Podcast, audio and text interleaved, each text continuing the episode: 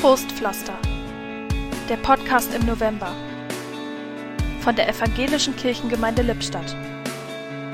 Heute mit Pfarrer Thomas Hartmann. Neulich bei einer Suche im Internet. Ein Werbefenster ploppt plötzlich auf. Es wird ein Set zum Trösten und Aufmuntern angeboten. Der Inhalt? Geduldsfäden von Liebeskummerperlen und feine Schokoladentäfelchen zum Trost. Das Notfallpaket wird als Geschenk zur Aufmunterung für die Liebsten angeboten. Ein verlockendes Angebot.